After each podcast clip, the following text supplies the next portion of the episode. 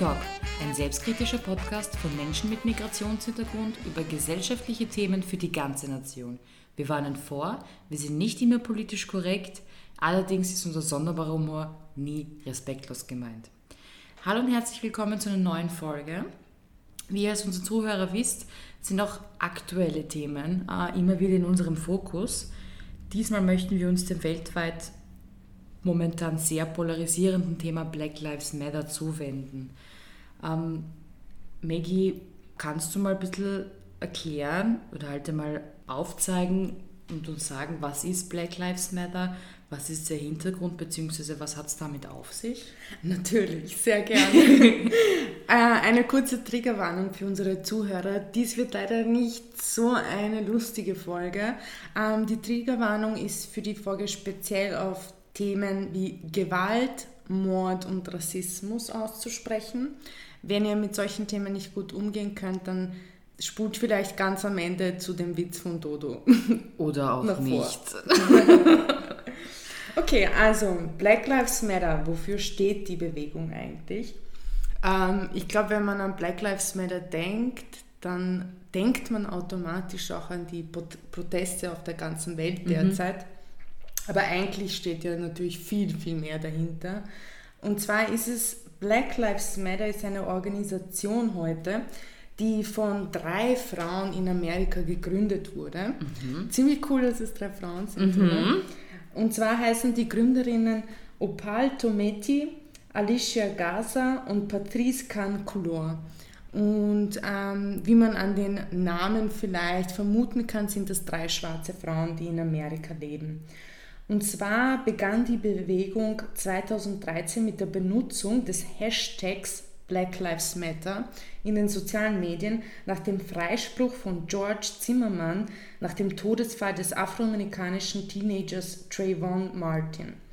Ähm, Black Lives Matter erlangte nationale Bekanntheit durch Demonstrationen, die auf die anderen weiteren Todesfälle von weiteren mhm. Afroamerikanern folgten. Das war 2014 Michael Brown, nach dessen Tod es zu Unruhen in Ferguson, Missouri kam und Eric Garner in New York City. Äh, und was ich interessant fand, ist, dass man sieht, wie viel Power heute Social Media hat, die mhm. so eine Bewegung quasi starten kann. Vor allem ja. alles Ursprung quasi, wenn ich es richtig verstanden habe, eines Hashtags. Genau. Und seit den Protesten in Ferguson haben Teilnehmer der Bewegung gegen die Todesfälle mehrerer anderer Afroamerikaner durch Polizeiaktionen oder in Polizeigewahrsam demonstriert. Unter anderem George Floyd, der jetzt sehr äh, präsent war in den Medien, aber auch Tamar Rice, Eric Harris, Walter Scott, Jonathan Farrell, Sandra Bland, Breonna Taylor, Samuel DuBose und Freddie Gray. Und es ist eigentlich arg, weil wir lesen jetzt diese Namen vor, aber in Wahrheit sind es Menschen, die ihr Leben verloren haben und es sind einfach zu viele. Vor also, allem habe ich die Befürchtung, dass das nicht die ganze Liste ist. Genau. Dazu kommen wir noch später. Liste ist zu viel. Und noch kurz zu meiner ähm, Notiz sozusagen, dass das Ganze gestartet hat, nachdem jemand freigesprochen wurde für den Todesfall von Trayvon Martin.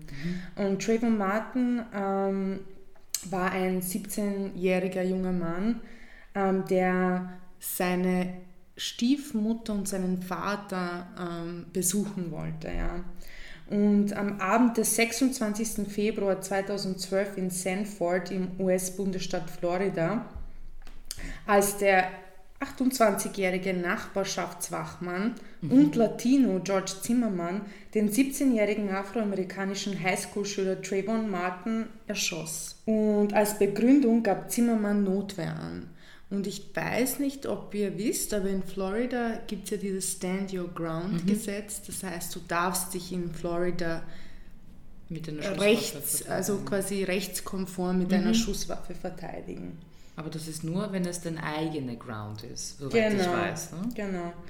Ähm, dieser Todesfall und seine Umstände lösten in den Vereinigten Staaten eine landesweite Rass Rassismusdiskussion aus, die auch in anderen äh, Ländern natürlich heiß diskutiert wurde. Mhm. Zimmermann wurde des Mordes mit bedingtem Vorsatz, also Second Degree Murder, angeklagt.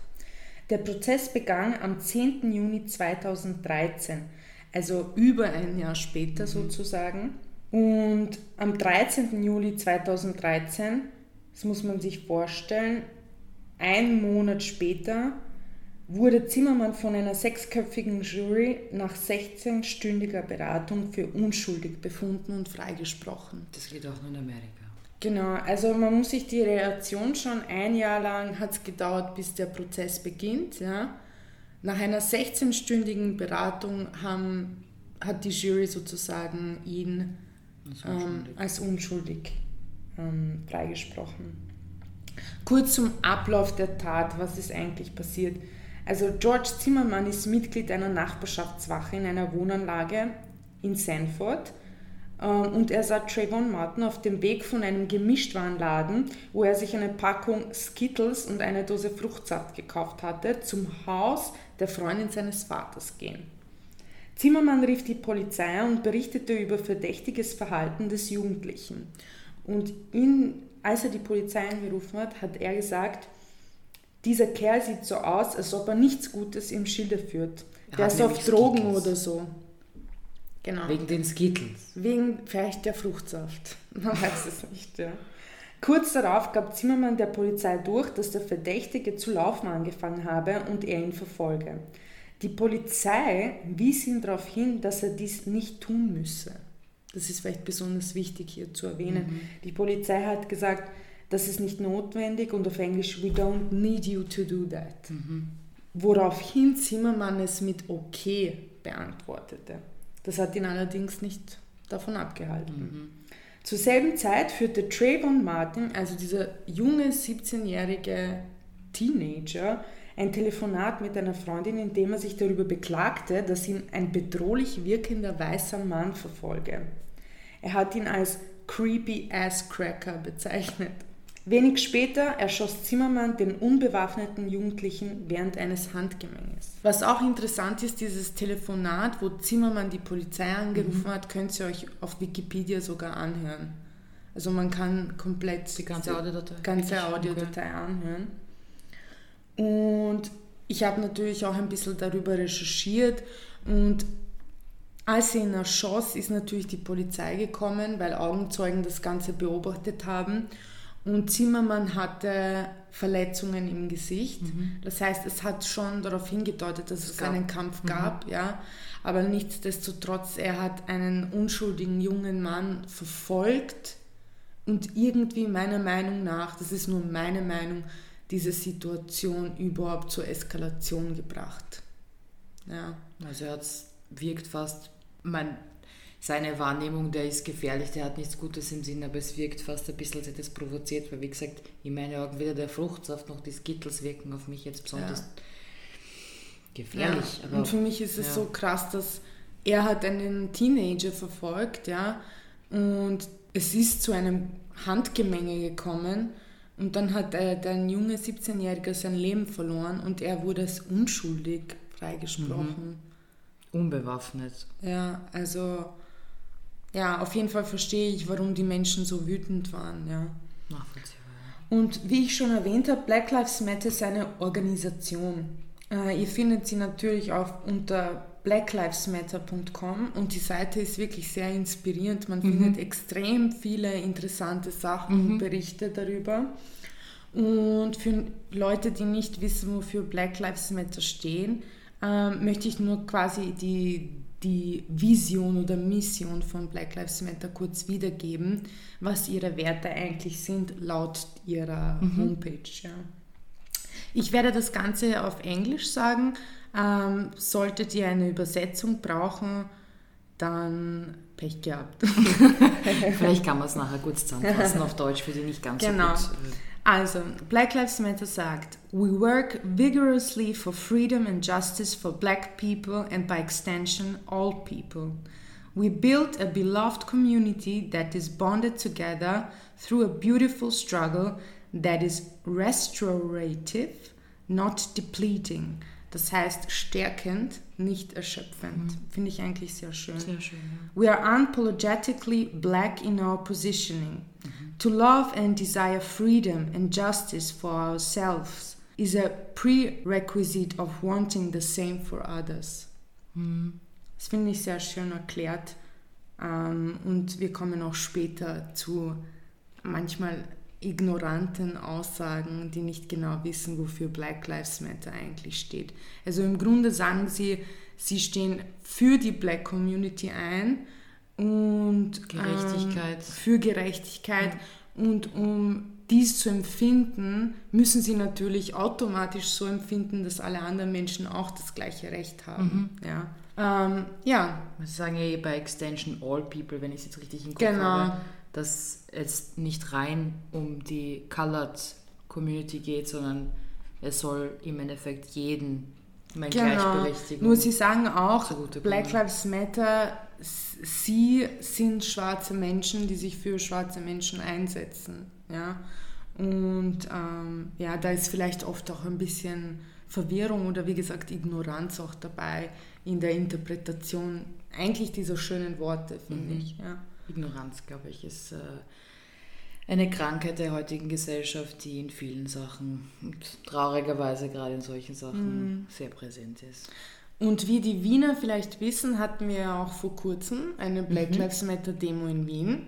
Dodo und ich waren auch vor Ort. Es waren insgesamt, wie man aus den Recherchen herausfinden kann, 30, äh, 50.000 Menschen, verzeihen, mhm. haben bei der Demo sozusagen mitgemacht. Und für mich war das sehr interessant, weil ich muss ehrlich sagen, Black Lives Matter hat mir natürlich etwas gesagt und ich habe mich auch damit etwas auseinandergesetzt, aber ich hatte schon ein bisschen die Naivität, indem ich gedacht habe, okay, inwiefern könnte Österreich noch etwas dazu beitragen. Mhm. Ja? Und deswegen machen wir auch diese Folge. Und ich habe jemandem erzählt, dass wir die Black Lives Matter Folge machen. Und es kam quasi die Frage, ja, welchen Mehrwert habt mhm. ihr dazu? Weil es gibt schon so viel Content über dieses Thema. Und ich habe geantwortet, dass wir vielleicht ähm, ein bisschen mehr, was ihr dann auch sehen werdet, sehen werdet in der weiteren Folge, hören werdet eigentlich, hören, sorry, ja. dass wir, dass wir ähm, wirklich sehr stark auf das ähm, europäische Thema des Rassismus hineingehen und was quasi in Österreich abgeht und auch in anderen Ländern Europas. Ja. Das ist eigentlich ein gutes Stichwort, ähm, weil du sagst, was in Österreich abgeht. Oh, ich hoffe, ich äh, greife da jetzt nicht vor, aber ich glaube, ein Fall, der vielen Österreicherinnen und Österreichern, oh wow, ich habe es geschafft zu gendern, das war nicht beabsichtigt, das ist passiert, sorry, also äh, egal. Ähm, es ist eine sehr prägende Geschichte ähm, in Österreich passiert, nämlich geht es um Stichwort Markus Omofuma. Wie der ein oder andere vielleicht weiß oder auch nicht, äh, ich erzähle einmal nicht kurz, sondern länger, beziehungsweise halt detailliert über seine Geschichte. Was ist da genau passiert? Ähm, das Ganze hat sich so 1994 hat, das, hat die Geschichte angefangen. Also mal kurz zu ihm. Markus Omofuma ähm, lebte, in, also lebte in Nigeria und war ein Mitglied des Ogboni-Bundes. Dieser Ogboni-Bund ist eine bedeutende sozio-religiöse Institution und spielt eine wichtige Rolle in der traditionellen Gesellschaft der Yoruba, die im südwestlichen Teil von Nigeria wohnen, also eher so eben traditionelle Gesellschaft. Dieser Ogboni-Bund ist aufgrund von Gewaltakten bis hin zur systematischen Einschüchterung und Ermordung ähm, seiner eigenen Anhänger offiziell verboten. Aufgrund aber seines Vorgehens in der lokalen Bevölkerung und zahlreichen Mitglieder, die auch viel Macht haben, ähm, nicht wegzudenken und spielt halt natürlich auch politisch eine große Rolle. Also mhm. teilweise auch, dass die Mitglieder in ähm, Gerichtsverfahren da ähm, oder in der Politik eben groß mitspielen. Mhm. Und jedenfalls, Omofuma war eben Mitglied und ist nach eigenen Angaben zum Tode verurteilt worden, weil er gegen ein Gesetz dieses Bundes verstoßen hatte. Ich konnte mhm. leider nicht herausfinden, was genau, aber es ist natürlich aufgrund von großer Geheimhaltungspflicht innerhalb mhm. dieses Bundes, kann ich mir vorstellen, dass es was in diese Richtung war. traue mir mhm. aber hier keine Meinung, äh, so maße mir nicht an, irgendwas zu sagen, weil wie gesagt, ich konnte es leider nicht herausfinden. Jedenfalls ist er aufgrund dessen nach Europa geflohen, eben 1994 nach Deutschland ursprünglich. Mhm. Ist dort mit falschen Namen eingereist, äh, nämlich Markus Bangurari und mit der falschen Herkunftsangabe, dass er aus Sierra, Sierra Leone ist. Die deutschen Behörden lehnten seinen Asylantrag ab, weshalb er vier Jahre später illegal nach Österreich äh, eingewandert ist. Mhm. Äh, er stellte einen Asylantrag und wurde in Flüchtlingslager in Dreiskirchen untergebracht. Und als Begründung gab er eben an, von religiöser Verfolgung aus Nigeria geflohen mhm. zu sein. Also religiös ist dann offensichtlich, offensichtlich das Stichwort, was irgendwas mit dem Gesetz, also mit dem Korrekt. Gesetzesbuch zu tun hat, was er da. Damit du Asyl beantragen kannst, ähm, musst du mhm. ähm, gewisse Sachen erfüllen, sozusagen, dass du es bekommst. Genau. Ich habe nämlich ähm, ich lese kurz vor und zitiere hier. Laut Genfer Flüchtlingskonvention werden jene Personen als Flüchtlinge bezeichnet, die sich aus wohlbegründeter Furcht vor Verfolgung wegen ihrer Rasse, Religion, Nationalität, Zugehörigkeit zu einer bestimmten sozialen Gruppe oder wegen ihrer politischen Überzeugung außerhalb ihres Herkunftsstaates befinden und den Schutz des Herkunftsstaates nicht in Anspruch nehmen können oder wegen dieser Befürchtungen nicht in Anspruch nehmen wollen. Ähm, die Verfolgung durch den Ogboni-Bund gilt in der Praxis der österreichischen Asylbehörden nicht als relevanter Grund zur Erlangung des Asylstatus, mhm. ähnlich auch wie in Deutschland, weshalb mhm. er dann hergekommen ist. Und übrigens, was viele nicht wissen, Krieg ist leider kein Grund, um Asyl zu beantragen. Mhm. Das ist ziemlich krass. Also du hast es eh gesagt, Rasse, Nationalität, Religion, Religion, oder Zugehörigkeit zu einer sozialen Gruppe. Genau. Wobei das wahrscheinlich weit auszudehnen ist. Oder halt auch eben nicht, je nachdem, wie man es... Da, da zum Beispiel, ähm, das ähm, hört man relativ oft, zum Beispiel Homosexualität genau, ja. ähm, ist in vielen Ländern heutzutage noch illegal. Mhm. Und das wäre zum Beispiel ein Grund, wo man Asyl beantragen könnte. Genau. ähm, deshalb wurde eben sein Antrag in erster und zweiter Instanz abgelehnt und Markus Omofuma kam in Schubhaft. Und hier beginnt dann das eigentliche Drama. Das Grauen. Das eigentliche Grauen, ja, das wirklich.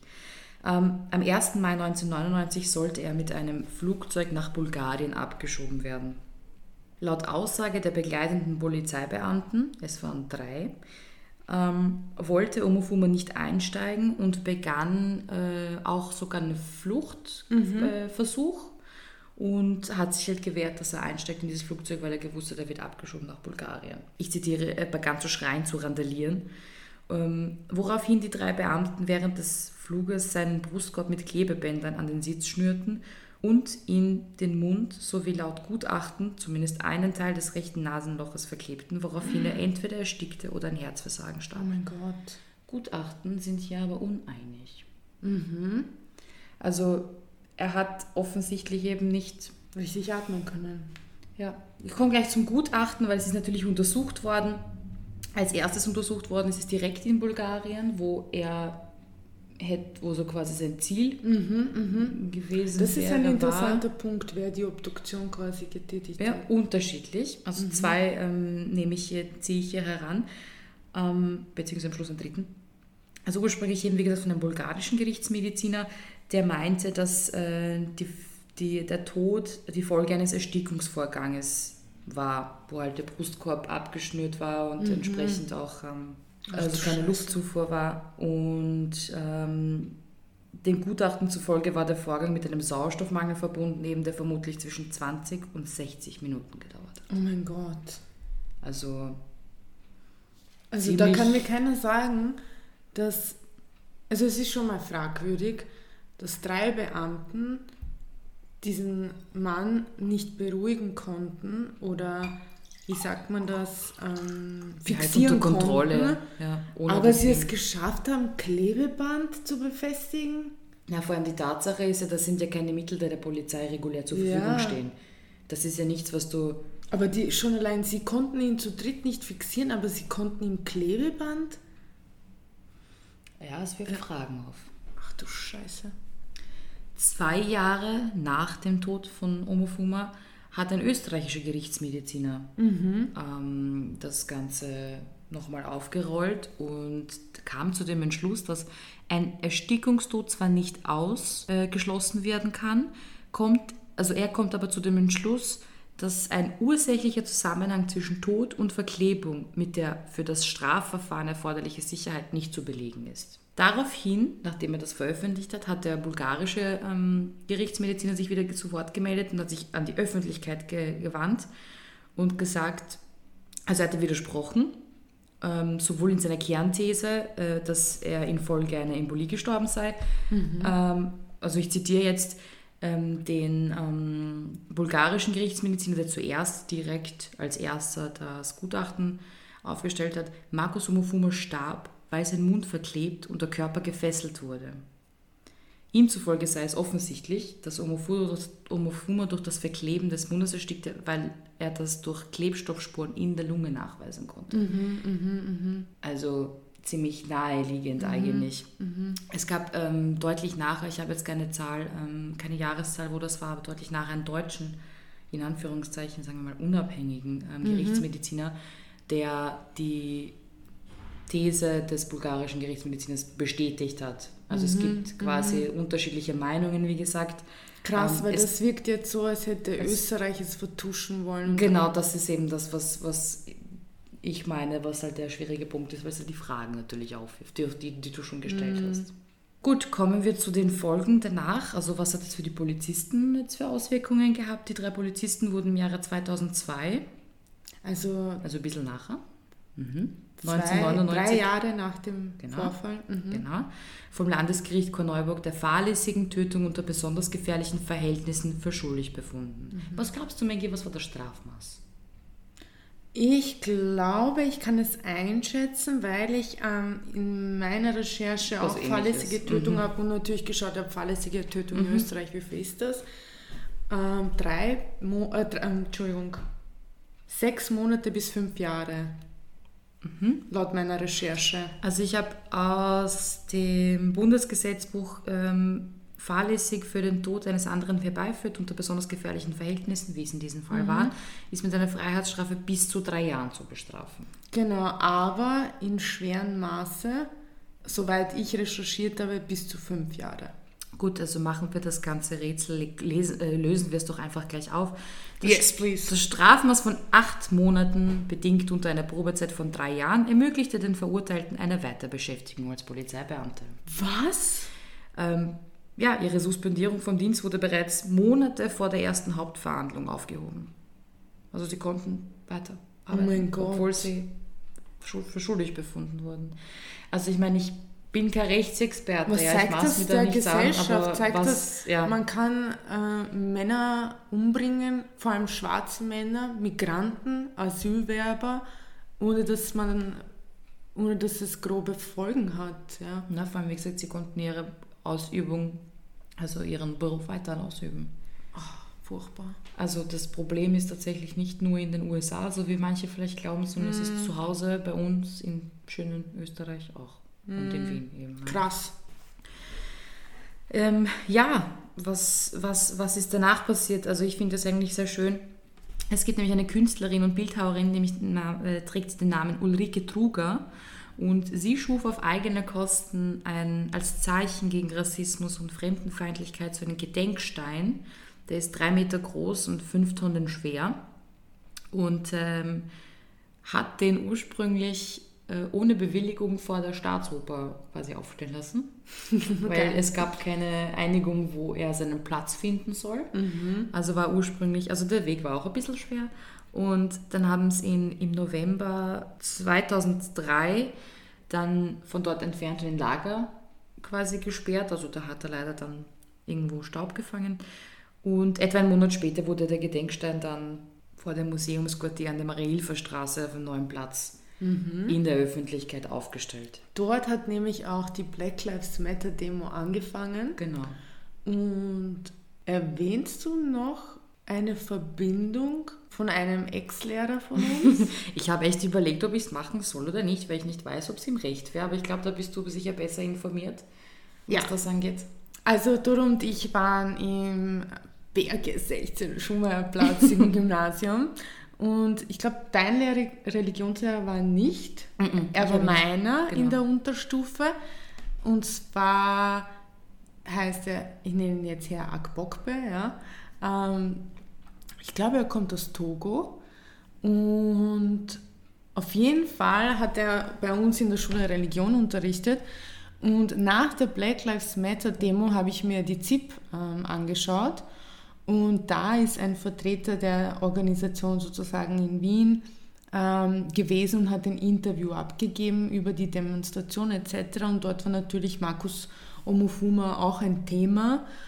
Und er hat unseren Religionslehrer erwähnt und zitiert, weil angeblich der Herr Gbokbe sich sehr dafür eingesetzt hat, dass Markus Omofuma dieses Denkmal mhm.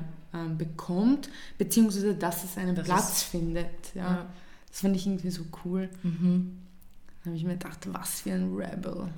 So schön, wenn man so inspirierende Menschen auch mal im Weg begegnet ist. Absolut, ja. Ähm, mittlerweile, ähm, also eben seit 2. Dezember 2014 trägt der Platz, auf dem der Gedenkstein steht, durch Beschluss des Kulturausschusses der Stadt Wien den Namen Platz der Menschenrechte. Deswegen oh. finde ich, ist das ein echt äh, netter, netter Platz, wo das, wo das stehen mhm. kann und soll.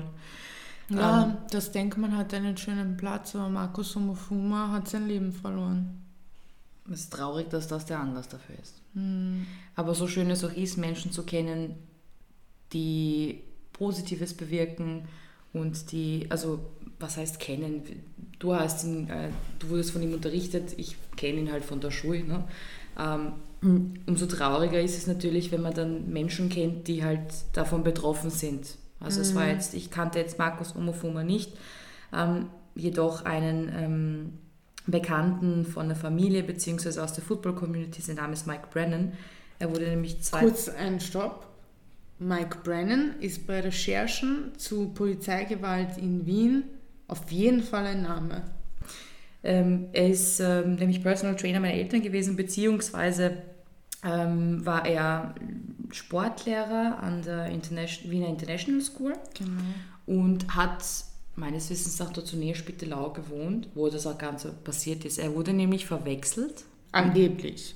Dass ich, ich ja, das ist was, was man halt so sagen kann. Mhm. Er wurde verwechselt, er sah nämlich einen äh, bekannten und gesuchten Drogendealer ähnlich. Und ähm, die Polizisten waren in Zivil gekleidet, also sie waren nicht mhm. in Uniform erkennbar und haben sich auch nicht geäußert, laut seiner Aussage, dass sie Polizisten sind und warum sie ihn jetzt tätig angreifen. Sie mhm. haben nämlich geglaubt, das ist er und wollten halt sofort zugreifen, haben ihn dann zu Boden gedrängt, also gedrückt und ihn auch aufgrund der Verletzungen, die er erlitten hat, vermute ich, verprügelt also wirklich auf ihn ja. eingeschlagen.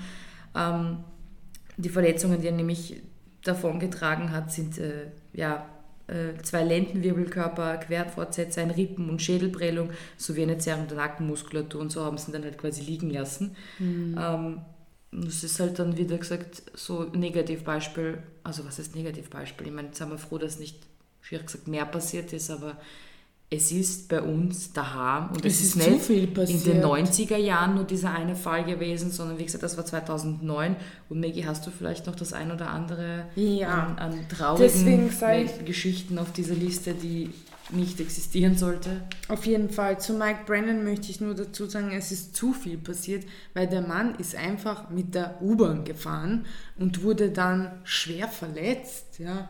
Das, das muss man sich ja mal vorstellen. Ja. Und äh, zu Mike Brennan habe ich übrigens noch etwas gefunden.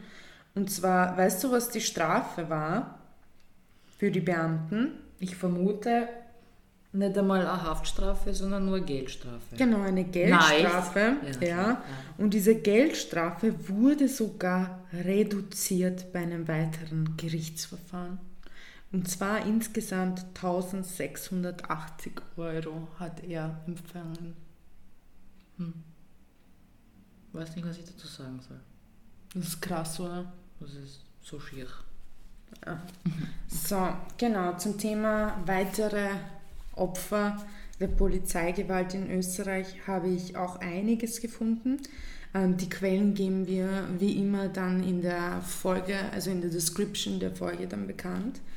Ähm, ein Opfer war zum Beispiel Ahmed F. am 19. Februar 1999 Ahmed stirbt bei einer Drogenrazzia in Wien. Der Senegalese war laut offiziellen Obduktionsbericht ohne Fremdverschulden an einer Kokainkugel erstickt, die er verschlucken wollte. Haben die Polizisten etwas getan, um das zu verhindern? Weil wenn er bei einer Drogenrazzia das geschluckt hat, ja, dann dürfte es, also es macht den Einschein, als wurde keine erste Hilfe mhm. geleistet. Mhm. Bei der Untersuchung der Leiche fand man nämlich auch keine Würgemale, Brüche, Quetschungen mhm. etc. Und wenn man jemanden wiederbelebt, äh, vor allem wenn man weiß, er könnte potenziell was verschlucken, er erstickt, da passiert es schnell zu Rippenbrüchen mhm. etc. Ja. Das heißt, die Frage war hier natürlich von ähm, der Gesellschaft, wurde hier zu wenig getan, hat man einem Menschen beim Sterben zugesehen. Boah, ja. Gott. Ähm, äh, Richard Ibekwe, 3. oder 4. Mai 2000. Also der 26-jährige Richard Ibekwe wurde in der Justizanstalt für Jugendliche in der Rüdengasse in Wien-Landstraße tot an einem Tisch sitzend in seiner Zelle gefunden. Laut Format, also der Quelle, war Ibekwe am 29. April bei einer Razzia in einem Heim des Vereins Soteria in Hanals verhaftet worden. Nach Augenzeugenberichten wurde der, der Mann dabei von Polizeibeamten geschlagen. So berichtete es das Magazin Format. Im Justizministerium und in der Justizanstalt wurde jedoch spekuliert, dass die Beckwey an einer Überdosis Dro Drogen gestorben sei. Ähm, nach seinem Tod seien laut Polizei suchtgifthaltige Kugeln im Magen- und Darmbereich entdeckt worden. Es ist halt die Frage, er, er wurde ja verhaftet. Mhm. Ja, so, was, ist nicht, was, ist dazwischen passiert? passiert? Ja, das war die Frage. Dann haben wir einen anderen Mann, der ist äh, ursprünglich aus Ungarn gewesen, Imre B., 20. Mai 2000. Der 35-jährige Ungar Imre B. wird von einem als Drogenbunker geltenden Lokal irrtümlich von einem Kriminalbeamten erschossen. Oh mein Gott. Der Schütze wird wegen fahrlässiger Tötung unter besonders gefährlichen Verhältnissen angezeigt. Sechs Jahre später stellt der Verfassungsgerichtshof fest, dass der Schuss rechtswidrig war. Also er, irrtümlich äh, erschossen. Wie, ja. Ich meine, ich mein, allein diese zwei Wörter direkt im Zusammenhang zu verwenden. Ja, es geht leider weiter. Binali I, 31. August 2002. Binali I wird in der Wiener Innenstadt von einem Polizisten erschossen. Der 28-Jährige, der schon länger unter schizophrenen Schüben und zeitweise Realitätsverlust litt, hatte zuvor ein Kindermodengeschäft überfallen und älteren Passantinnen die Handtaschen versucht zu entreißen. Mhm. Zeugen beschrieben den Mann als sehr verwirrt. Auf mehrere Polizisten machte er hingegen den Eindruck, dass er immer aggressiver wird, wie in einer Inspektorin in einer Verhandlung vor dem Wiener unabhängigen Verwaltungssenat darlegte. Die Polizisten wurden rechtskräftig freigesprochen, das Gericht befand, sie hätten in Notwehr gehandelt. Ähm, das ist auch ein wichtiger Punkt. Also der Mann hat sehr verwirrt gewirkt. Ja. Man weiß jetzt im Nachhinein, dass er ähm, an schizophrenen Schüben litt. Ja. Das bedeutet, dieser Mann war leider einfach krank. Ja. Mhm. Und ähm, der Ausweg der Polizisten in der Situation war anscheinend, ihn zu erschießen. Ja. Und gleich kommen wir zum nächsten Punkt. Chaibani Wague 15. Juli 2003. Die Polizei wird vom Leiter des sogenannten Afrikadorfes in der Stadt, im Stadtpark gerufen, weil er dort als Nachtwächter beschäftigte aus Mauretanien stammende Chebani Wagwe nach einem heftigen Streit nicht zu beruhigen ist. Beim Eintreffen der Beamten und eines Rettungswagens gingen die Einsatzkräfte von, einem tobenden, von einer tobenden Psychose aus. Die Situation scheint sich zunächst nicht zu entschärfen. Als Wagner, der noch unvermutet aus dem Rettungswagen springt und davonlaufen will, wird er von sechs Beamten und drei Sanitätern minutenlang mit bereits gefesselten Händen in Bauchlage am Boden fixiert. Im wow. Bauchlage am Boden fixiert kennen wir von Mensch George haben? Floyd. Ja. Genau. Das ist wie viel? Drei plus sechs? Sechs Beamte und drei Sanitäter. Ich meine, ich war schlecht in Mathe, aber mhm. wie soll sie das, wie soll der so. Nein. Es kommt viel schlimmer, der anwesende Notarzt schreitet nicht ein. Ein Herz-Kreislauf-Versagen ist die Folge. Im Spital, ähm, in das Wagway eingeliefert wird, wird sein Tod festgestellt. Der an der Amtshandlung beteiligte Notarzt und ein Polizeibeamter werden rechtskräftig wegen fahrlässiger Tötung verurteilt. Mhm. Und eben fahrlässige Tötung bis zu drei Jahre, mhm. Ähm, im schweren Fall bis zu fünf Jahre mhm. sozusagen. Und da sind wir eben wieder bei einem Fall, wo leider das Opfer anscheinend an einer Psychose litt, was eine Nervenkrankheit ist und theoretisch jedem passieren kann. Mhm. Und die Vorstellung, dass du dann umgebracht wirst, weil das Polizei, weil die Polizeibeamten oder anscheinend sogar Notärzte, Notärzte. nicht darauf geschult sind, mit Menschen umzugehen, die äh, psychisch krank sind, ist fatal. Ja. Das ist ein großes Problem. Das sind zwei Fälle, wo junge Männer, also der eine war 28, von Giovanni Vague weiß ich leider sein Alter nicht, aber es sind zwei Fälle, wo Menschen an einer Nervenkrankheit mhm. äh, offensichtlich gelitten sind und dass man da einfach nicht anders wusste, mit ihnen umzugehen, als sie im, im Ende umzubringen, ist super traurig. Leider ist was, war das noch immer nicht alles. Ähm, ich möchte nur dazu sagen, ich weiß, es ist recht lange, aber mir war es wichtig, dass wir wirklich jedes Opfer, was wir aus der Recherche finden konnten, auch in dieser Folge erwähnen. Edwin Ndupu, 19. August 2004. In der Justizanstalt Kremsstein stirbt der Nigerianer Edwin Ndupu laut Obduktionsbericht an einer Fettembolie, ausgelöst durch selbst zugefügte Verletzungen. Der Falter meldet sich später jedoch äh, mit Zweifeln an der Todesursache. Es steht der Vorwurf im Raum, dass Nutbu vor seinem Tod ähm, von Justizfachbeamten verprügelt worden werde. Justizministerin Karin Miklautsch, heute Gastinger, damals FPÖ, später BZÖ, gab in einer Beantwortung einer parlamentarischen Anfrage aus dem Obduktionsbericht an, der Tod des Strafgefangenen trat durch ein multifunktionales Herzversagen in Folge, durch stressbedingte Belastung des Herzens etc. Die anderen Verletzungen kämen vom, in Anführungszeichen, ich zitiere, Toben und dem massiven Umherschlagen. Edwin habe zuvor Justizbeamte und andere Strafgefangene angegriffen. Gastinger belobigte die Beamten während des laufenden Verfahrens. Also sie wurden sozusagen freigesprochen von allen Vorwürfen und ähm, Anklagen. Und Gastinger ist heute Richterin am Bundesverwaltungsgericht. Hm. Hm. Yankuba Keisei, 4. Oktober 2005. Der Häftling war in Wien wegen eines, Drogendelikts verurteilt und im September bedingt aus der Haft entlassen worden. Da seine Identität nicht bekannt war, kam er in Schubhaft und wurde aus Platzgründen nach Linz überstellt. Kisi verweigerte ab dem 28. September die Aufnahme von fester Nahrung. Bei einer Untersuchung im AKH trat er angeblich eine Krankenschwester mit den Füßen. Er landete daraufhin wieder in, ähm, im Polizeigewahrsam mhm. sozusagen. Dort wurde er wegen seines aggressiven Verhaltens in einer Sicherungszelle untergebracht, wo er schließlich bei einem Kontrollgang tot aufgefunden wurde. Die Todesursache war, er war verdurstet. Der unabhängige Verwaltungssenat UVS in Linz stellte später fest, dass die Schubhaft rechtswidrig mhm. war. Das heißt, der Grund eigentlich, warum er in Polizeigewahrsam gekommen ist, war rechtswidrig, mhm. ähm, woraufhin er eben verweigert hat zu essen und, und vielleicht zu trinken oder man hat ihm nicht genug zu trinken gegeben, das weiß man nicht. Ja. Mhm. Ähm, und daraufhin er gestorben ist. Dann kommen wir noch zu einem Opfer, was sehr schwer verletzt wurde, so wie Mike Brennan, den du vorher erwähnt hast, Bakari J. Der Schubhäftling Bakari J. wird am 7. April 2006 in einer Lagerhalle in Wien-Leopoldstadt misshandelt und schwer verletzt. Also als ich das gelesen habe, das das ging mir wirklich unter die Haut. Der 33-jährige Gambia erleidet laut Gutachten umfangreiche Frakturen von Jochbein, Kiefer und Augenhöhle.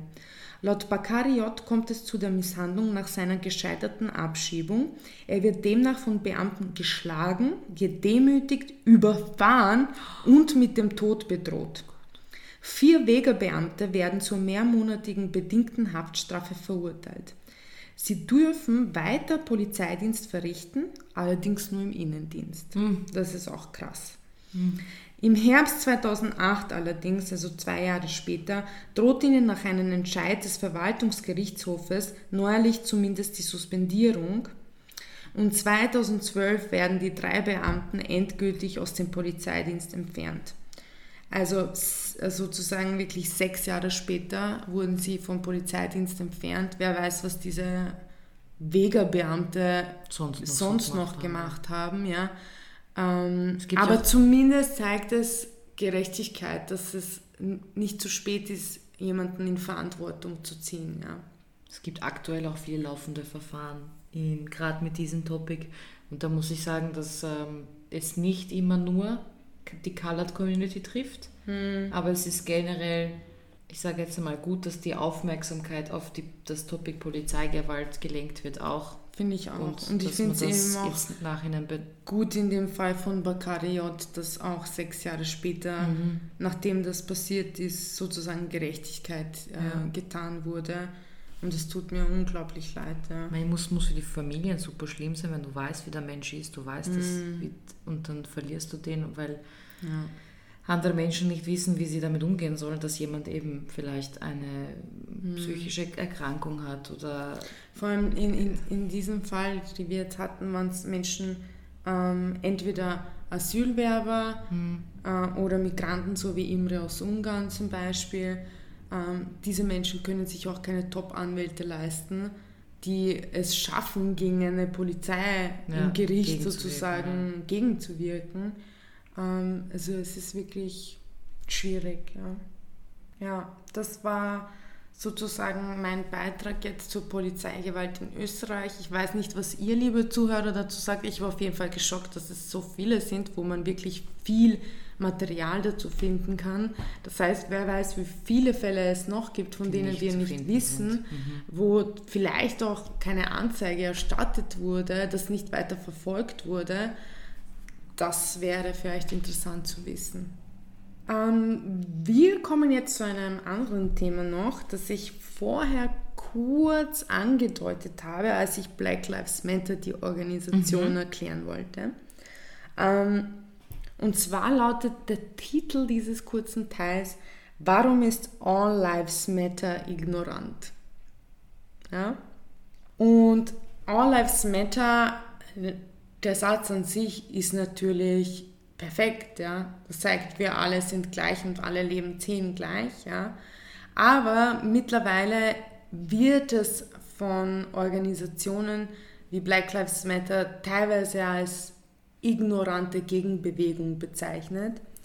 Und falls ihr die Musiker Macklemore und Ryan Lewis kennt, ich glaube viele kennen sie, Sie haben zum Beispiel ein Lied rausgebracht äh, mit dem Titel White Privilege ähm, Part 2 sozusagen, in dem sie einen Black Lives Matter Aktivisten sampleten, der mit einer Meta Metapher argumentiert hat.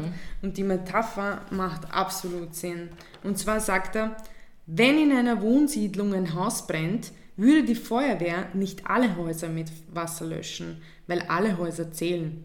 Sie würde ihr Löschwasser auf das Haus richten, das brennt, denn das ist das Haus, das die Hilfe am meisten benötigt. Und das Sehr fand ich echt cool. ja. Ja. Also das ist quasi, das hat ein ähm, Aktivist hat das gesagt bei einer Demo und sie haben das in ihren Song gesampelt. Finde ich wirklich cool. Und ähm, All Lives Matter ist auch in Europa ein Thema, ähm, was glaube ich ähm, nur die Annahme bestärkt, dass in Europa haben wir auch Probleme, aber nicht solche Probleme. Ähm, das stimmt nicht. Wie wir gesehen haben am österreichischen Beispiel, gibt es sehr starke Polizeigewalt äh, in Österreich auch. Und wir haben jetzt nur die Fälle genannt, die wir bei den Recherchen gefunden haben.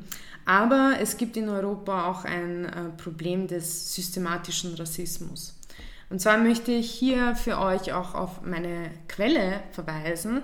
Und zwar bin ich ein Fan von ähm, dem Zeit-Podcast. Weiß nicht, ob ihr den kennt. Auf jeden Fall ähm, hat die Zeit einen Podcast und es gibt eben verschiedene Topics, die die Zeit behandelt. Wissenschaft, Kultur, was auch immer. Und dieses ähm, Wo kann man den Podcast hören? Entschuldige, wenn ich ähm, Spotify, Apple, IT, also Apple Podcast. Apple Podcast, Google Podcast, glaube ich Okay. auch. Und sie haben eben verschiedene Topics, ja. Und unter anderem heißt dieser Podcast Die Zeit hinter der Geschichte.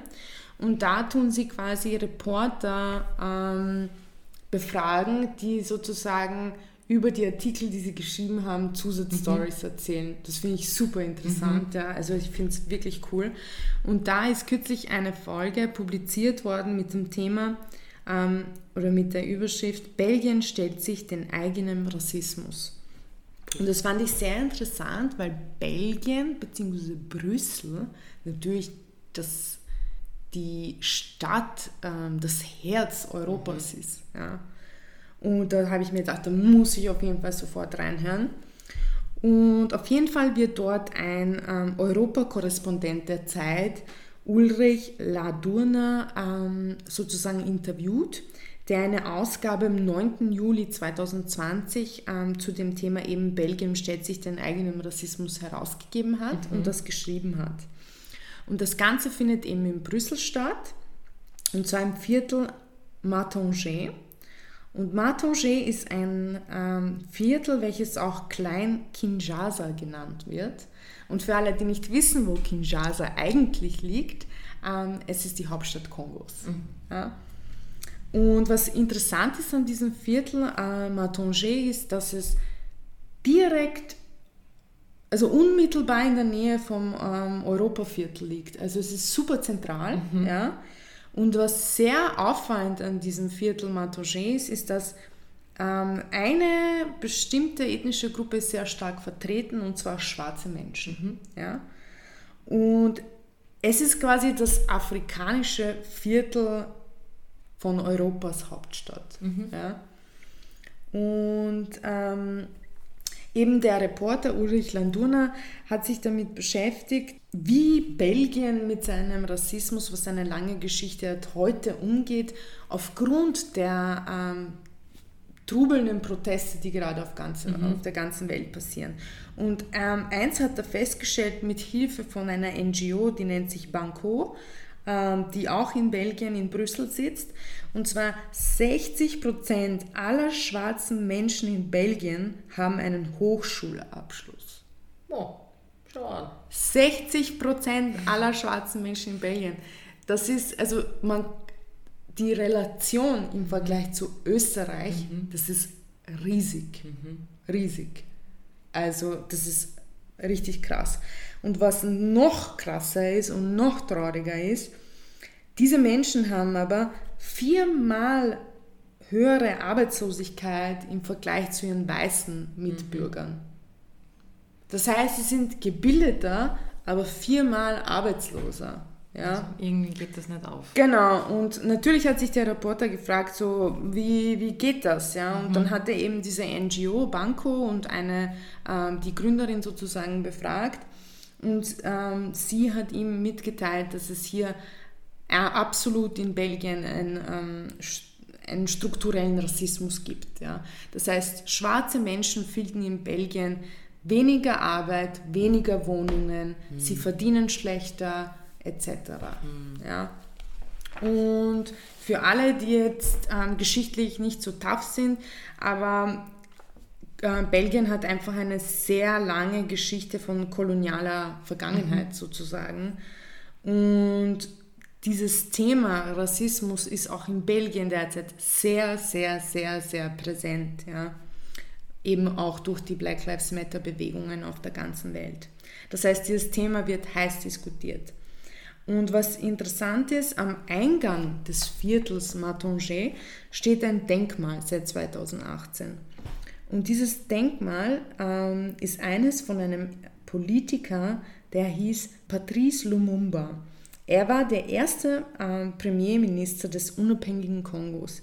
Ähm, also Kongo hat am 13.06.1960 seine Unabhängigkeit erlangt. Davor war es ja Belgisch-Kongo, mhm. Kolonialmacht.